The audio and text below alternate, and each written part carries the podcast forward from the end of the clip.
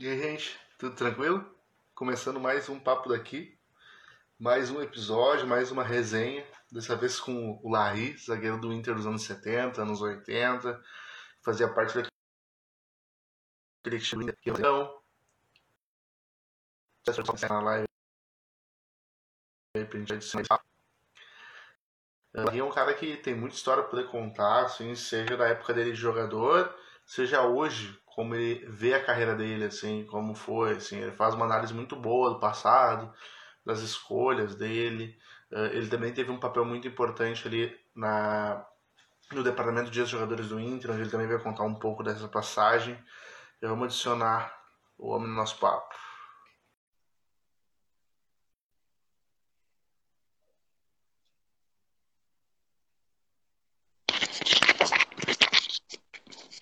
Tudo certo, Larry? Tudo certo, estamos aí prontos para um bate-papo aí. Queria começar te agradecendo por ter topado participar desse papo comigo. Olha, tu te conheci lá naquele, naquele jogo, aquele belo jogo, aquela confraterniza, confraternização lá, em, lá no, no nosso amigo lá, o, é, o apelido Girino, que é o. Agora, o Igor. Brinca, o Igor falando sobre o, o apelido, eu acabei não, não lembrando rapidamente do nome. Mas é onde se, como se trata de futebol e, e dessas, desses eventos, assim, a gente tem é, de um assunto que a gente domina, assim, né, de certa forma, porque gostamos e, e somos envolvidos nisso aí a vida inteira, então podemos falar tranquilamente é, dependendo do que da tua, tua proposta de da no, nosso bate-papo aí, vamos tocando. Queria começar te perguntando como é que está sendo esse momento da tua. A gente sabe da pandemia, da questão do isolamento. Como é que tu está fazendo para tocar teus projetos? Como é que está a tua vida nesse momento? Eu posso te dizer assim que é, isso é uma, é uma, uma nova realidade para todos nós, né? E, e eu me vi é, todos nós é, é, nos preocupamos assim, como, nós, como nós reagiríamos diante de, de tudo isso aí. Eu posso te dizer que eu que eu que eu estou reagindo bem. Eu estou reagindo bem, tô uh, porque a gente, é, tu não, não tem uma, uma perspectiva, assim, tu não sabe exatamente como as coisas vão acontecer, mas tenho conseguido levar numa uma boa, assim, principalmente pela, pelo fator de uh, questão familiar.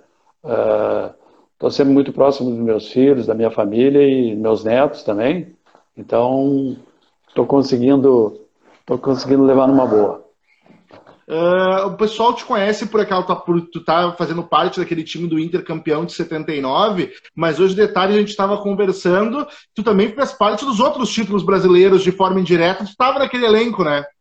É, na verdade a brincadeira que eu faço é que eu que eu sou tricampeão brasileiro, apenas porque é aquela questão de participar ou não, né? E eu, eu fui porque na, na, na ocasião 75, 76, eu era inscrito como amador. Nós tínhamos uma... A, as, as regras na época da CBF, elas é, propunham que, que, que, que fossem inscritos jogadores amadores, e nós éramos amadores até, até os 20 anos, muito em função da, da questão de, de, de Jogos Olímpicos jogadores que poderiam, jogadores que jogavam na, na base de clubes grandes tinham toda uma possibilidade de serem convocados. Então nós éramos profissionalizados só a partir dos 20 anos. E por isso aconteceu. O ano de 75 e 76 foi, coincidiu com, com, os meus dois anos de juvenil, que hoje é, se fala junior, e, e, aí eu fui inscrito porque um time inteiro era, era inscrito, eu não me lembro o número exato de inscrições, mas era era tipo 10, 12 jogadores inscritos como amadores. E depois, assim, tu, tu vai, tu tem uma passagem pelo Operário, tu tá no Inter, no ano que tu subiria, eh, no, no teu primeiro ano como time profissional do Inter, tu é emprestado pro Operário. E lá tu tem uma baita passagem, até hoje tu tá lembrado pela tua passagem. Uh, como é, é, que surge essa possibilidade? Como é que foi aquele momento? Bom, uh, como eu eh, terminei o ano de 76 é, me destacando no, no, no, no, juvenil do Inter, e, e era o seu Rubens Minelli o técnico, grande técnico, né? Eu, eu é, tinha o Carlos Gainetti Filho como meu técnico. E, e eu era apontado como, como um dos futuros é, é, é, jovens que subiriam, que estava com prestígio em alta, né? Para permanecer no Inter. Inclusive, era, era, era o que indicava o próprio Gainete, é, pelo que eu vinha fazendo no, no, no, juvenil do Inter. Acontece que o, que o, que o Elias Figueiredo saiu, e que foi um, um maior zagueiro que eu vi jogar, é, um grande professor também, né? E, e aí eu, eu acabei entrando por, por ter, uh, ter feito um, um, grande ano e ter feito uma Taça São Paulo muito boa também, eu retornei e logo fui para o Operário, uh, fui envolvido no negócio do, do Marião, que veio para o Inter, porque se destacara no, no, no Operário, e aí eu fui para preencher essa vaga e para mim foi maravilhoso, foi um, foi um ano maravilhoso, uh, foi uma, uma, uma realidade diferente é, com o profissional, que existe toda uma expectativa, né? Um menino que sobe, aí digamos, agora vai, agora como, como, como profissional, digo, realmente vai ser realmente testado no, na, como, já como homem, como, não mais como um menino, jogando de uma maneira mais efetiva, né? falou ali da questão do Figueiredo ali, uh, no início da tua carreira, ali em 78, tu era inclusive falado, tu, uh, te citavam na imprensa como novo Figueiredo. Essa comparação, ela ajuda, ela atrapalha? Como é que é para ti entrando no time sendo comparado com o cara que foi o melhor zagueiro que tu viu jogar? É, eu, eu, eu, eu levei isso aí como um incentivo, na verdade, né? É, eu gostaria, sinceramente, gostaria de ter tido a oportunidade de jogar com ele. Eu acho que que até as características é, se, é, é, seria uma boa, uma, uma, uma daria para fechar uma dupla de zaga com as características, principalmente porque ele era um grande jogador, ele jogava de, de qualquer maneira, né? Eu acho que ele poderia jogar com qualquer tipo de, de, de companheiro de zaga.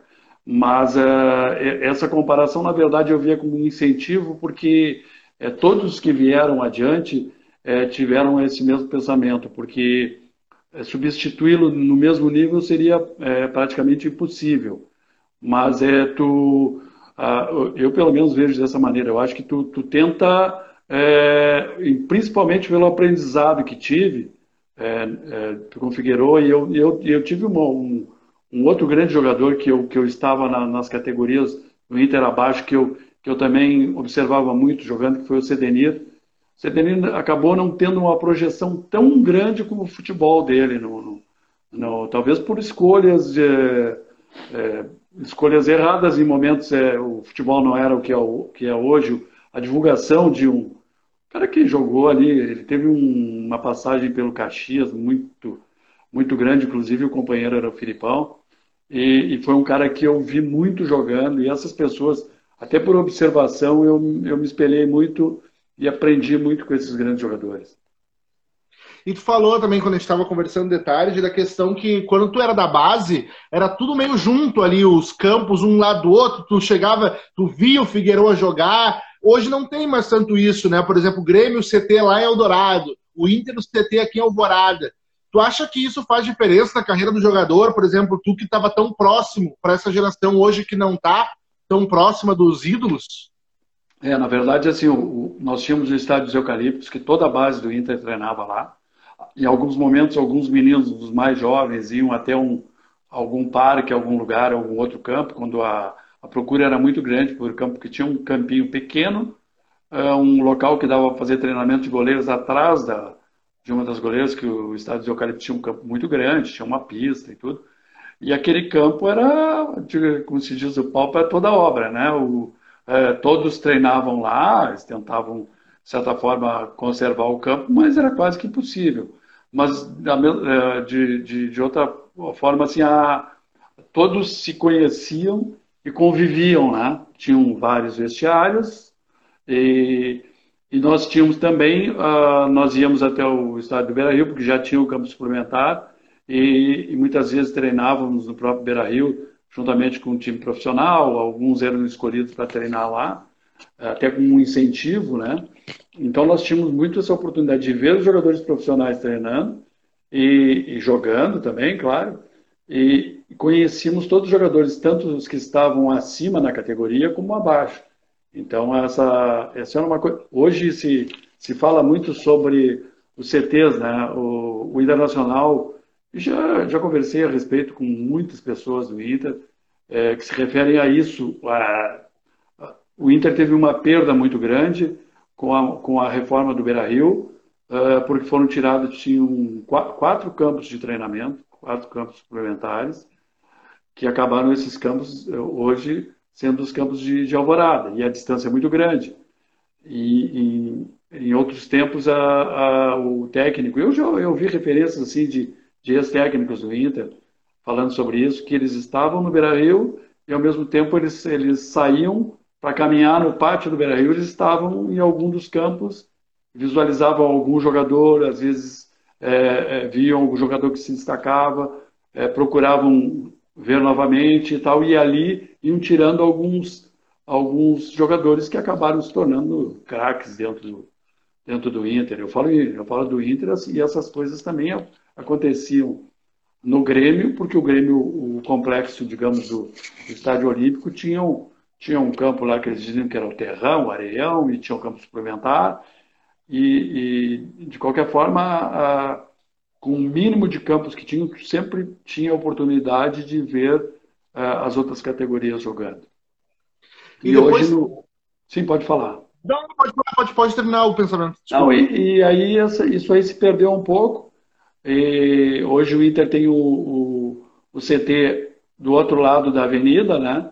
É, é, mas as, a categoria de base está em Alvorada. Então, é por isso que se torna muito importante que o Inter consiga, num futuro próximo, a construção do CT de Guaíba para que as coisas fiquem todas mais aproximadas e que tu consiga ter um, digamos, visualizar assim, toda, jogadores de todas as categorias no mesmo complexo.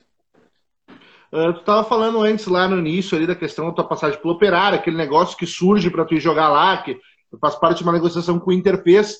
Uh, qual foi a importância daquela passagem para quando tu volta para o Inter de 78? Qual foi a importância daquele período lá no Operário para seguir a tua carreira? Para quando tu volta? É, para começar, assim, ó, é, jogava, eu jogava, então, estou jogando quatro anos na base do Inter. Tá, disputa a Taça São Paulo, uh, nós chegamos bem próximo, mas acabamos perdendo para o Fluminense. Um jogaço, o Fluminense tinha uma base muito boa, tinha jogadores que acabaram se revelando nesses dois anos que jogamos lá contra. E aí cheguei, é, até pensando em, em permanecer, porque é, se falava muito nisso. E, mas aí veio a oportunidade, questão de alguns dias já estava em Campo Grande. E cheguei lá, uh, no dia seguinte já teve um jogo amistoso, então já chegamos chegando mesmo. Fomos, e fui, já fui colocado para jogar e permaneci jogando.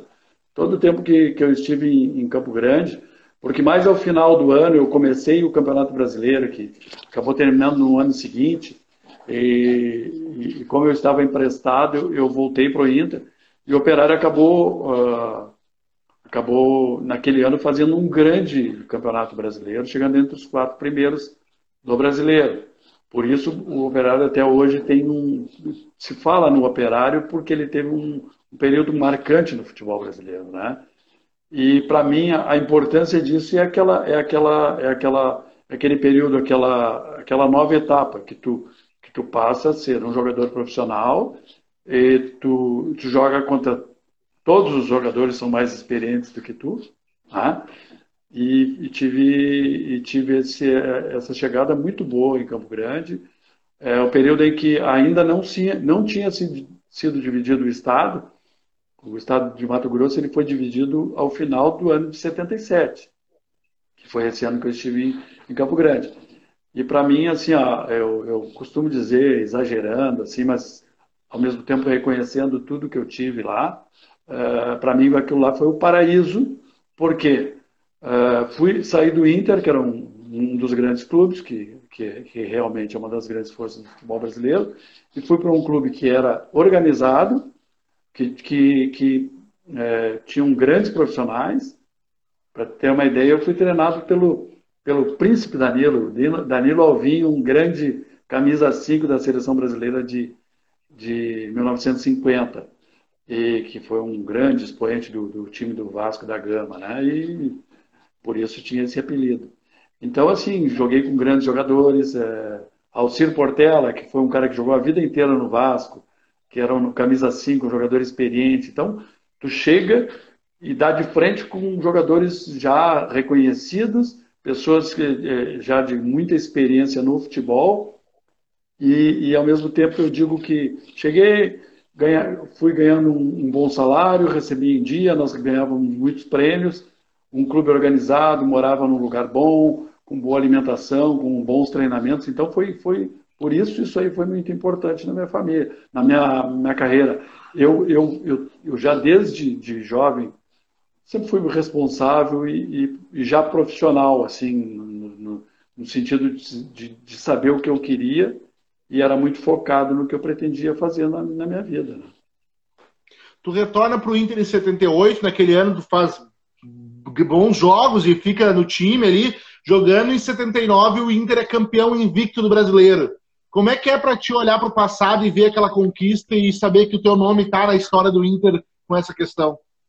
É, as coisas aconteceram é, porque é, o Gainete foi, que tinha sido meu técnico no, nos juniores do Inter, ele, é, da metade para o final do ano de 77, ele entrou como técnico do time profissional.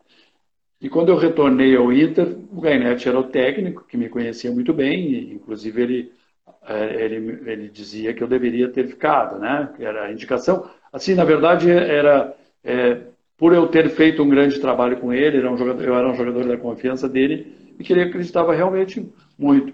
Então aí eu fiquei no, no Inter em 78 e aí tive a oportunidade de jogar no início do ano, tinham outros jogadores mais experientes, como zagueiros, né? E, e aí o Inter é, contratou dois zagueiros, no, além do que, do que já tinha. Tinha o Beliato, o Gardel, é, e me lembro do Mujica, que era um zagueiro que tinha vindo do, do interior.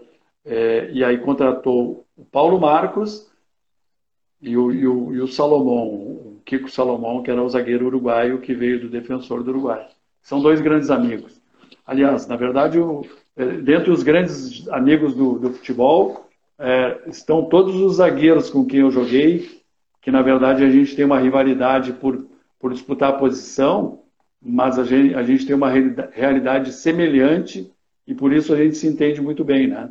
É, sabe a, a, a, dificuldade que é, então nós, é, nós temos uma, uma eu estou ajeitando aqui o, o aparelho, ele ficou que ele ficou meio em falso aqui. Mas assim, ó, e aí eu o, tive a oportunidade de jogar alguns amistosos, aí depois é, retornaram, o, o Kiko Salomão foi contratado, aí, aí participava, ficava no banco, às vezes tinha alguma oportunidade, e aí depois foi, foi, é, foi trocado o técnico, saiu o Gainete entrou o Cláudio Duarte, que o Cláudio parou definitivamente de jogar e acompanhava, me acompanhava desde o juvenil, júnior do Inter, que ele era uma espécie de um auxiliar técnico do Gainete já no ano anterior, porque nos períodos que, que ele não tinha treinamento, ele estava sendo no Eucalipto e conhecia todos, porque ele já estava se preparando para ser um técnico de futebol.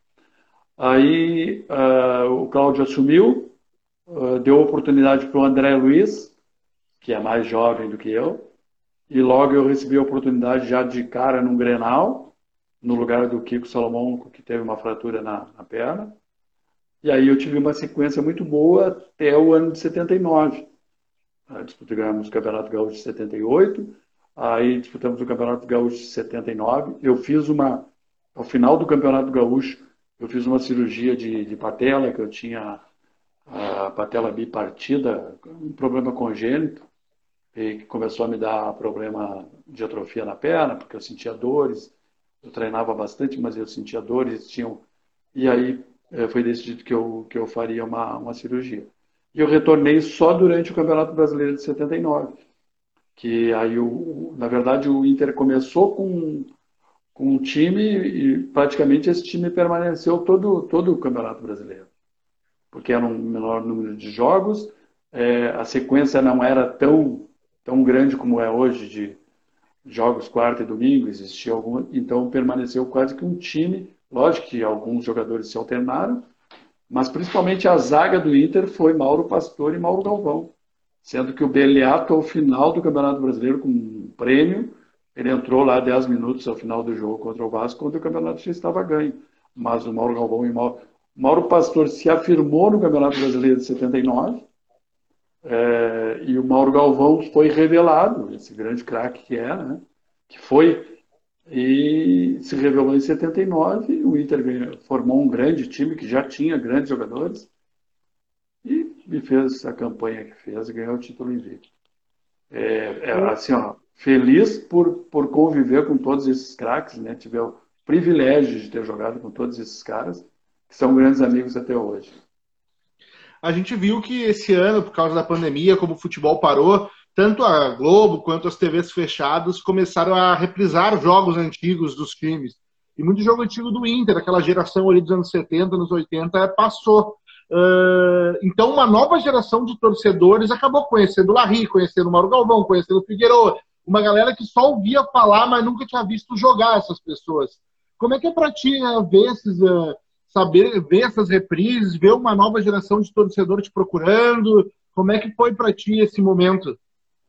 Eu, eu, eu, claro que a gente tem saudade do, do tempo de futebol, né? Porque é, uma vez é, tu entrando nesse esse ambiente, é, é, um sonho de menino, na verdade, né? Eu, eu, eu como tive a oportunidade de jogar na base do Inter é, e me profissionalizar, e depois parei de jogar, eu, eu eu sou muito envolvido com o Inter, participo de eventos e, e, e sigo assim participando de muitas coisas dentro do clube e convivendo com atletas de várias etapas de, do, jogadores muito mais velhos do que eu, outros muito mais jovens.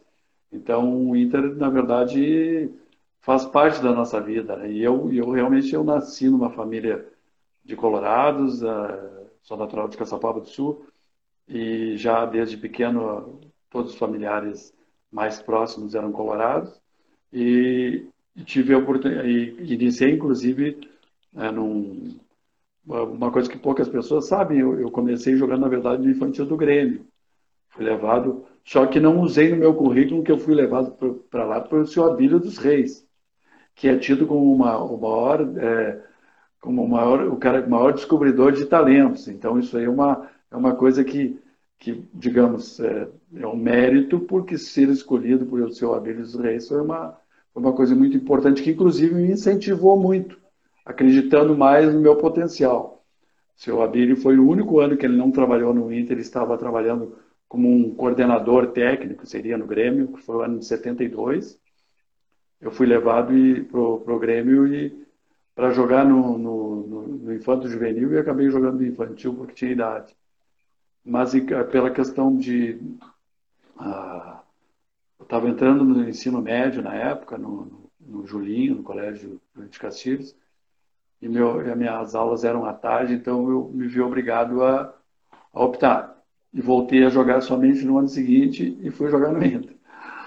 Fiz uma avaliação rápida lá e, e fui, já fui colocado no, pelo seu James Schmidt no, no grupo de jogadores do Infanto Juvenil. Uh, a gente estava falando ali, uh, depois do Inter em 80, tu sai e vai para o Colorado. Uh, por que, que tu sai do Inter? Como é que surge aquela proposta? E por que o Colorado? Então, a, a, da mesma forma que terminou o Campeonato Brasileiro de 79, aquele grande time do Inter, o Inter teria uma Libertadores pela frente. E eu fui, eu fui até acho que fui o primeiro jogador a renovar o contrato por mais dois anos na época. Eu renovei antes do, do no, antes do final do ano ainda. Então, é, é, é, assim, ó, algumas coisas na vida a gente faz, e eu, eu não, claro que, logicamente, eu, te, eu fui feliz em Curitiba, nós acabamos vencendo o Campeonato Paranaense em 80, que foi a única vez que o Colorado ganhou o título paranaense na época como Colorado. E como o Mauro Pastor e o Galvão estavam, por, por méritos, é, fizeram uma grande campanha e eram jogadores titulares, é, eu queria é, aquela, aquela ansiedade de jovem, de querer jogar, É, hoje eu não faria isso por eu estar num grande clube. Naquela época, as, é, tu não, é, eu, depois do que eu percebi mais adiante é que tu desce alguns, algum degrau, né? Que fica mais difícil para tu subir novamente. Mas eu fui apenas emprestado. O Cláudio Duarte saiu do Inter, ele já saíra na, na, em 79 e veio o seu Zé Duarte, e aí veio o seu Enio Andrade, que foi professor dessa campanha no, no Brasileiro.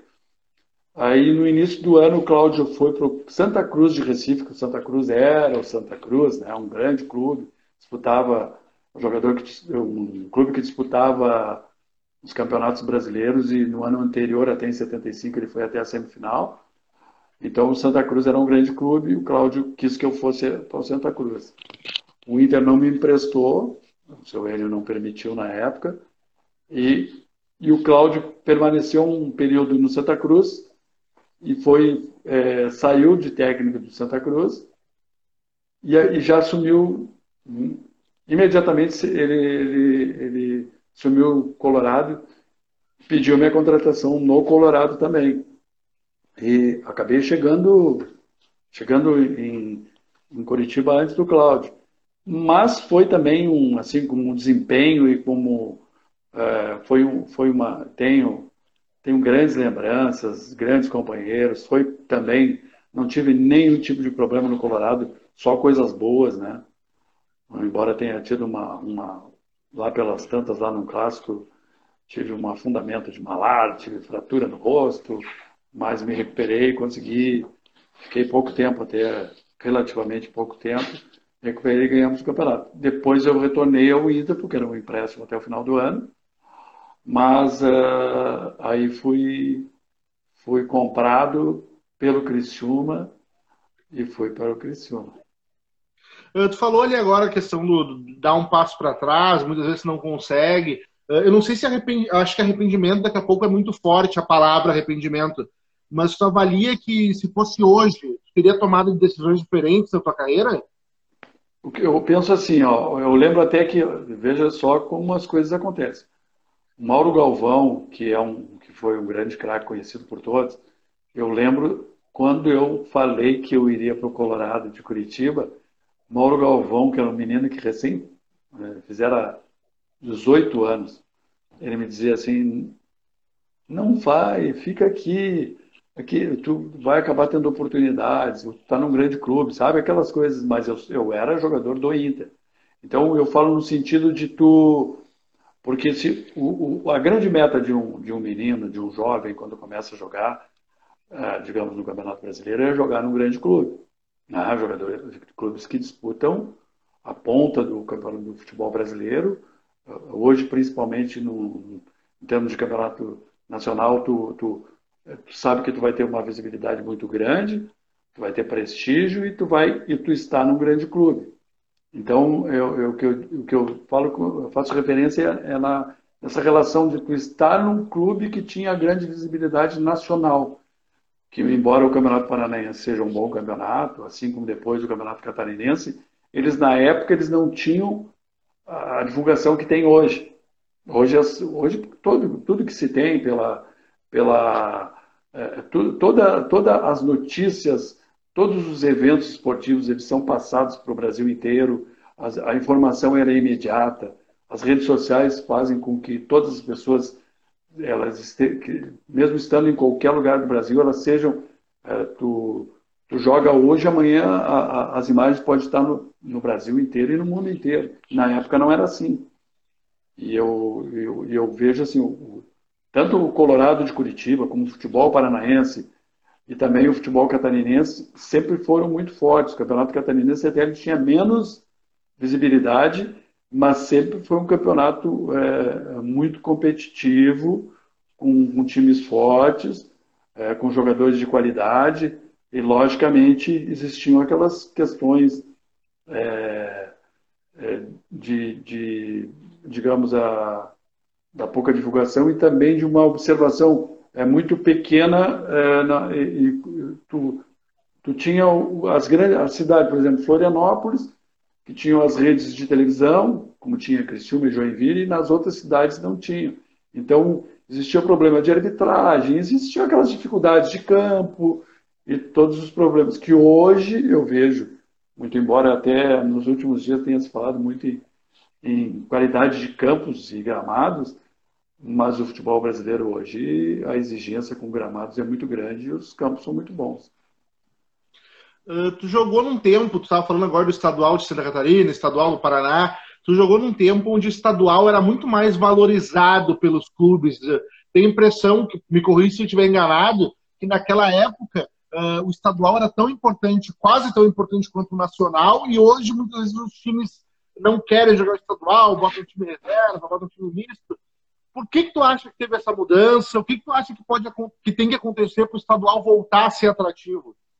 É, na, na, nessa mesma relação, o, o, o futebol, o, os campeonatos estaduais perderam força porque é, passou a valorizar mais a Libertadores, né? muito mais ela, ela, ela foi ampliada em número de, de clubes, de, em, número, em, em número de meses também de, de disputa, é, é, Para tu ter uma ideia, esses tempos eu ouvi alguém falando, em 1975 e 76, na verdade 76 e 7 que o Inter estava, eu, eu lembro do Inter poupar jogadores num jogo no Equador para disputar o Campeonato Gaúcho. Então o Inter poupava jogadores na Libertadores para jogar o Campeonato Gaúcho. O Inter foi jogar contra o Deportivo Cuenca, isso eu me lembro. E o Figueroa não jogou, não jogaram os grandes jogadores do time, porque estavam voltando para o Campeonato Gaúcho. Então era, era uma inversão. Né? E aí se passou, a partir do, dos anos 80, a valorizar tanto que os clubes brasileiros eles não tinham essa. É, o primeiro clube que eu lembro que, que simplesmente que chegou a se voltar totalmente para o campeonato, para a Copa Libertadores, foi o Grêmio em 1983. E eu lembro da imagem do, do o presidente Fábio Koff, que disse que, que iria. Uh, uh, o foco era a Libertadores da América. E eu acho que a partir desse início dos anos 80, realmente os clubes brasileiros passaram a valorizar a, Libertadores realmente. Porque existiam também muitas coisas é, é, no futebol sul-americano que aquelas coisas que a gente vê até hoje, né? Com tudo que todas as, as coisas evoluíram, mas o futebol sul-americano tem algumas coisas que até hoje a gente, a gente critica, que é aquela história do cara que vai bater um escanteio, o cara tá com guarda-chuva lá para o cara, isso aí não, é inadmissível nos anos de hoje, né? mas acontece até hoje. E tu acha que tem alguma alternativa para o estadual voltar a ser atrativo ou não, se, não, não tem mais como voltar atrás?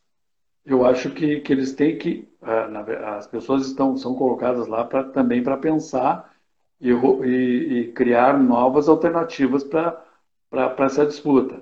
É, existe, os caras têm que ter, assim, é, existe uma nova fórmula para que seja atrativo, porque o, o, o, futebol, na verdade, ele precisa dos clubes menores.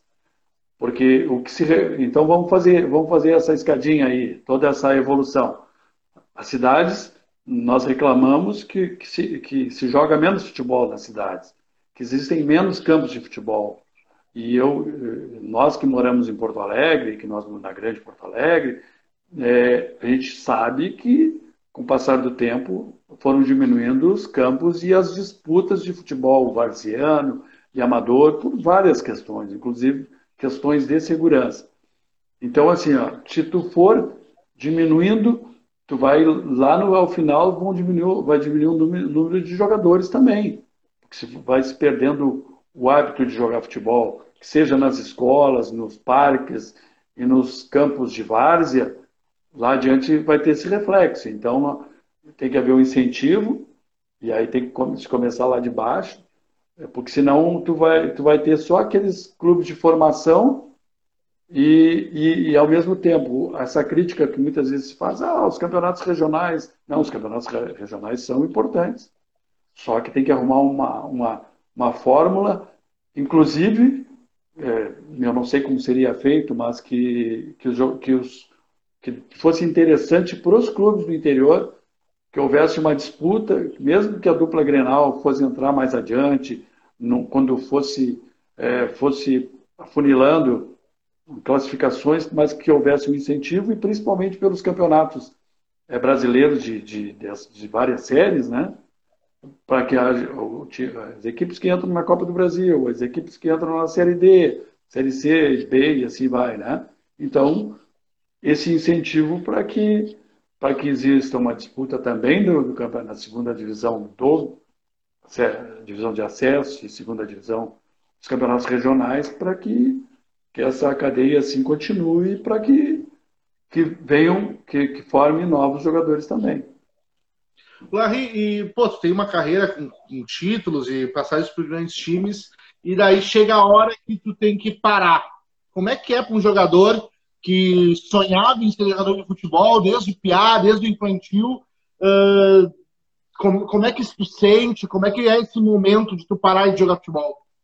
Bom, assim, ó, é, isso aí é uma, é uma dificuldade para todos, para todos os, os, jogadores. Eu já vi o relato de vários deles é, falando sobre a questão. Tem aquela que o Falcão falou, que o jogador morre duas vezes, porque, porque realmente é um, é um vazio que fica e é uma nova etapa. Uh, eu parei, eu parei relativamente cedo, eu parei com 33 anos, é, porque diferente de hoje, uh, o futebol de eu parei de jogar em, no ano de 89 e, e fui jogar futebol amador. É, então, mas hoje, hoje o jogador quando está num nível mais alto, os teus ganhos financeiros são ainda são elevados, o que faz com que o jogador permaneça mais tempo no, no, uh, no futebol profissional. Eu, eu, eu poderia ter ficado mais tempo jogando, mas eu fiz uma opção também por, por questões familiares, porque me mudei algumas vezes, várias vezes, né? E, e, tu tem filhos pequenos e que mudam de colégio toda hora. E, e a esposa que também tem essas mudanças e, e, e, faz uma é solidária digamos né? E cumpre esse papel assim. É, e aí eu, eu pensei naquele momento que seria o momento de parar mas é complicado. É, é a gente, por o máximo que tu te prepare, eu, eu posso te dizer, eu já ouvi relatos de vários ex-jogadores que depois de muito tempo, eu, eu, não, eu não sei te dizer exatamente, mas não faz muito tempo que eu, que eu sonhei que estava jogando futebol profissional ainda. Então essa coisa fica, é uma coisa muito, muito forte que faz parte da nossa vida. É lógico que hoje a gente já não tem aquela, aquela coisa de, mas me sinto bem ainda por poder jogar futebol ainda, por não ter tido lesões sérias. Jogar bem, né? É, e, e jogar num ritmo, num ritmo bom. É lógico que a gente tem que a gente tem que se adequando à, à nossa condição, né? Mas sempre por ser competitivo, a gente sempre tenta fazer um pouquinho mais. É, aí muitas vezes só não podemos ser iludidos achando que a gente vai ter aquela condição de jogar como jogávamos em outros tempos, mas, mas sempre tentando uma espécie de superação cada momento, porque essa competitividade eu acho que é o que faz faz o futebol ser mais interessante, porque se tu for jogar de uma maneira como se faz jogar no pátio de casa com os familiares, aí não tem muita graça para quem jogou competitivamente. Tá, mas na pelada solidária do Girino, o Patrick suou para passar pelo senhor. É, eu tava, eu, eu, é, na verdade, aquele, aquele jogo, aquele tipo de jogo do futebol 7, é, dá para tu encurtar espaço, e ali é o que a gente sabe fazer. Então, é porque tu, tu, tu tem que afunilar e chegar naquele gol menor, né? Num campo de. E aquela coisa, eu brincava quando, quando era profissional, eu treinava muito, tinha uma condição física muito boa, uh, então eu achava corria, ia na frente, voltava, inúmeras vezes achava o campo pequeno. Né? Hoje um campo de futebol 7 já está ficando muito grande. Então, é, é, então a gente tem que se adequando e percebendo que o tempo vai passando, mas, mas como eu te falei antes, a gente é, tem que, já que eu fui, assim, digamos, eu, eu tive essa privilégio de, de, de não ter tido uma lesão mais séria, eu te falo em termos de joelho, de quadril, essas coisas assim, para ter oportunidade de fazer exercício e poder me manter de uma maneira que eu possa jogar futebol. Também ter a felicidade, fui abençoado de não ter tido algum outro problema é, que seja de, de, problema circulatório, problemas que cuidar bem do coração, né? Então vamos, vamos brincando futebol, porque futebol, futebol faz parte da nossa vida e nos faz bem, né? Quando tu para de jogar e tu falou que tu foi pro futebol amador, uh, a ideia de ser empresário, de ser treinador, não chegou a passar pela tua cabeça? Essas coisas todas me foram sugeridas e muitas. Eu tive vários técnicos, pessoas exigentes que, que trabalharam comigo, é, que me disseram que tinham certeza que eu seria técnico de futebol. Mas eu acabei, quando parei de jogar, eu eu coloquei uma empresa, uma pequena indústria, uma, uma indústria média, digamos, e me afastei não do futebol completamente, mas dessa dessa possibilidade de ser técnico. Mais adiante, eu já achei que, que, que, seria muito tarde, porque existe um período assim que tu que tu pode ser técnico e depois tu já passa a ser preterido em, em, pelos mais jovens que, que vão surgindo. Então, num primeiro momento, eu, como eu parei aos 33 anos, eu poderia ter sido técnico de futebol. Mas, e vejo hoje com uma dificuldade muito maior para quem para. Porque quando eu parei de jogar futebol, de cada, de cada 10 jogadores que paravam de jogar, é, dois, um ou dois é, passavam a ser técnicos. Hoje, é, oito ou nove querem ser técnicos. Né? Então, mudou muito a competitividade dentro, nessa profissão é muito grande. E, e com relação a trabalhar como empresário, eu, eu, eu já fiz, eu já participei, é, porque eu me vejo como um cara que, que todo, todo brasileiro entende futebol.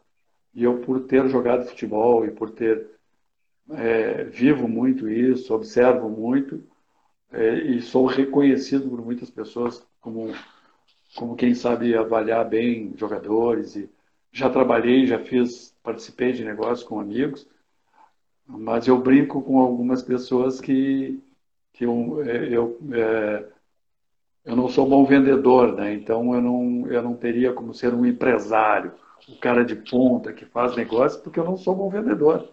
E o empresário ele tem que ser bom vendedor.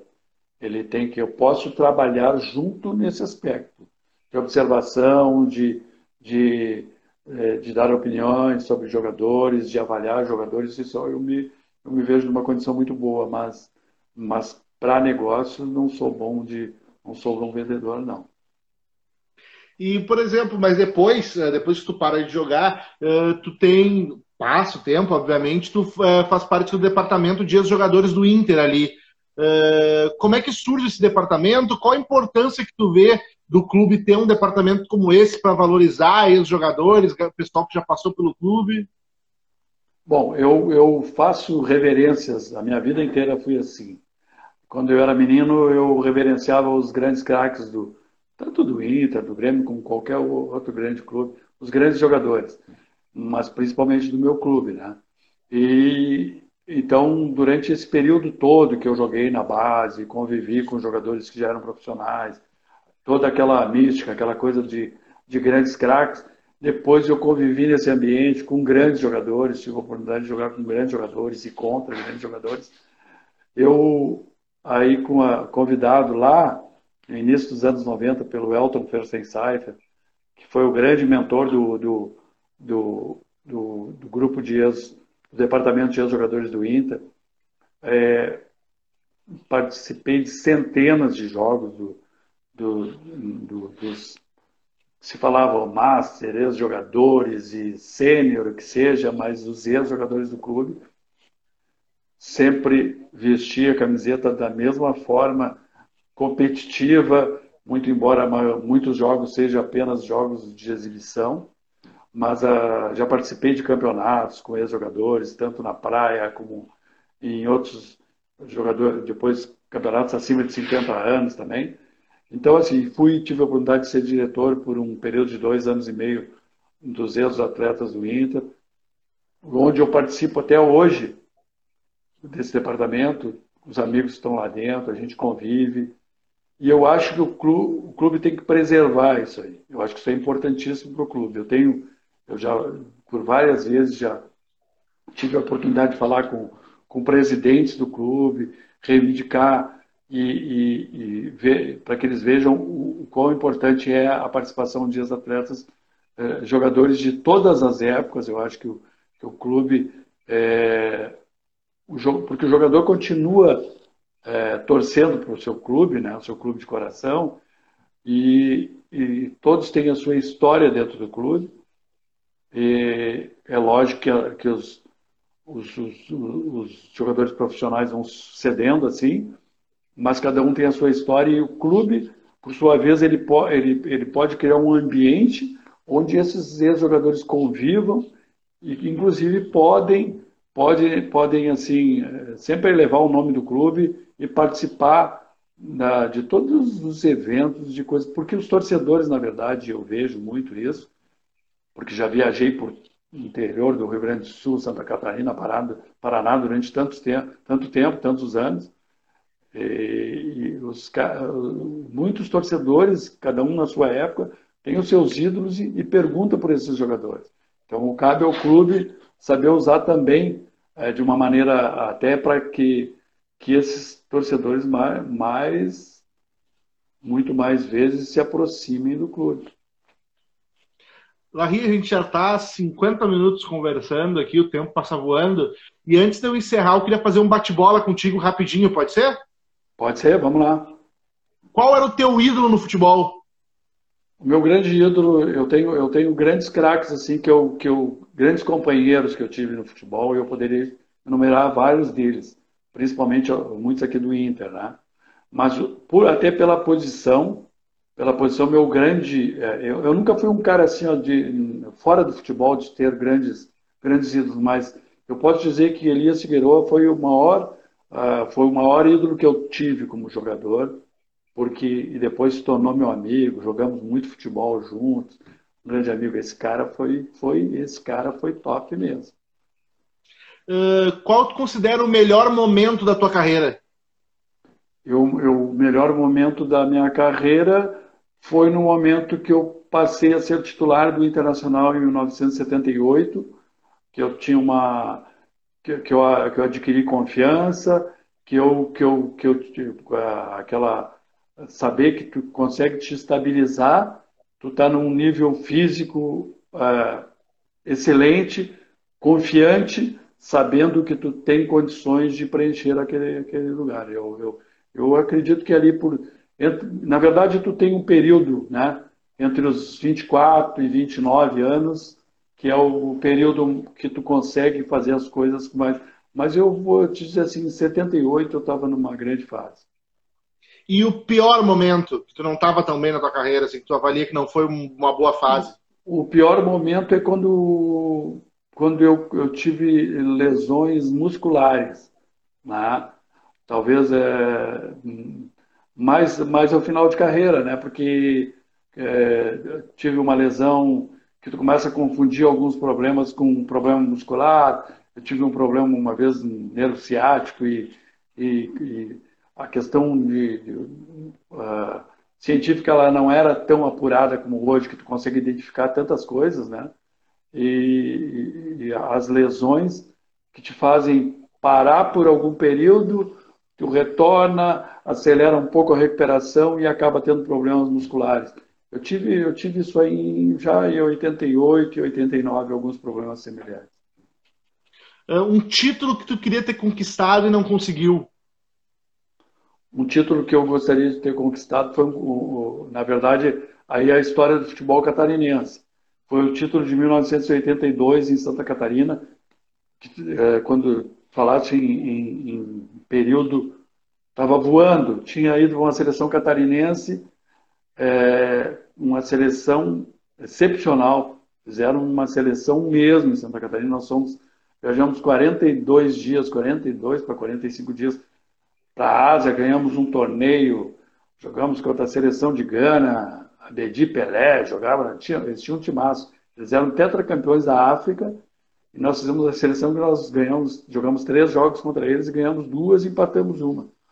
E eu estava voando, uh, voltei para Santa Catarina, uh, o Campeonato Catarinense correndo, jogando no auge. O Criciúma tinha o melhor time, jogou melhor e não ganhou o Campeonato Catarinense. Por quê? Porque o seu José Elias Juliar era, era presidente da Federação Catarinense e torcedor do Joinville. E aí eu até hoje eu converso com pessoas de lá, cara que era preparador físico do Joinville, que é meu amigo e hoje mora em Criciúma, ele sempre fala, bah, aquele campeonato. Então, eu, o Criciúma era o melhor time, foi melhor no campeonato e não ganhou o campeonato. Então, esse foi o título que eu gostaria de ter vencido. Uh, qual foi o melhor jogador que tu teve a oportunidade de jogar junto? Pô, se, eu, eu, eu, isso é muito fácil, porque se nós temos um dos melhores jogadores do mundo, é, que, jogo, que eu jogo, que tive a oportunidade e a felicidade de jogar junto no, no, no Internacional, que chama-se Paulo Roberto Falcão, então eu vou dizer que é Paulo Roberto Falcão. Mas tem um cara que muitas pessoas não falam, que era um cara muito. Talvez ele não tenha tido a expressão mundial que teve Falcão pela Copa do Mundo de 82, onde ele foi o melhor jogador mas o Príncipe Jajá, o Jair, foi outro grande craque de futebol. E aí eu vou também ter, eu preciso, falando na mesma sequência, eu tenho que falar do Batista, que também foi um grande jogador. E um cara que tu queria ter jogado junto, mas não, não, não teve no mesmo time, ou não foi da mesma época? Ah, pô, então eu vou falar do meu grande ídolo, Elias Figueiredo, né? Porque eu tive a oportunidade de jogar com um grande companheiro, então eu vou falar do outro cara que é meu amigo, meu irmão, que chama-se André Luiz dos Santos Ferreira. O grande André Luiz, quarto zagueiro do Inter, que nós fizemos uma zaga de jovens em 78, jogando contra os experientes do Grêmio, jogamos vários grenais. O Grêmio tinha um, um ataque Tarciso, André Catimba e Éder. E nós, dois, gurizão, dois guris, fomos jogar contra, contra eles e enfrentamos numa boa. Então, eu vou dizer, o grande sonho teria sido jogar contra, com o Elias Figueiredo mas eu tive a oportunidade de jogar com o André Luiz dos Santos Ferreira. E qual foi o cara mais difícil de marcar que tu encarou? Olha, eu, eu joguei contra grandes centroavantes, mas eu vou te dizer assim que talvez o melhor, o melhor em termos de qualidade tenha sido o Careca. Careca era foi é, esse cara era um, ele tinha muita qualidade, ele era um jogador rápido e ele, ele cabeceava bem então, e, e, e, tinha muita habilidade também.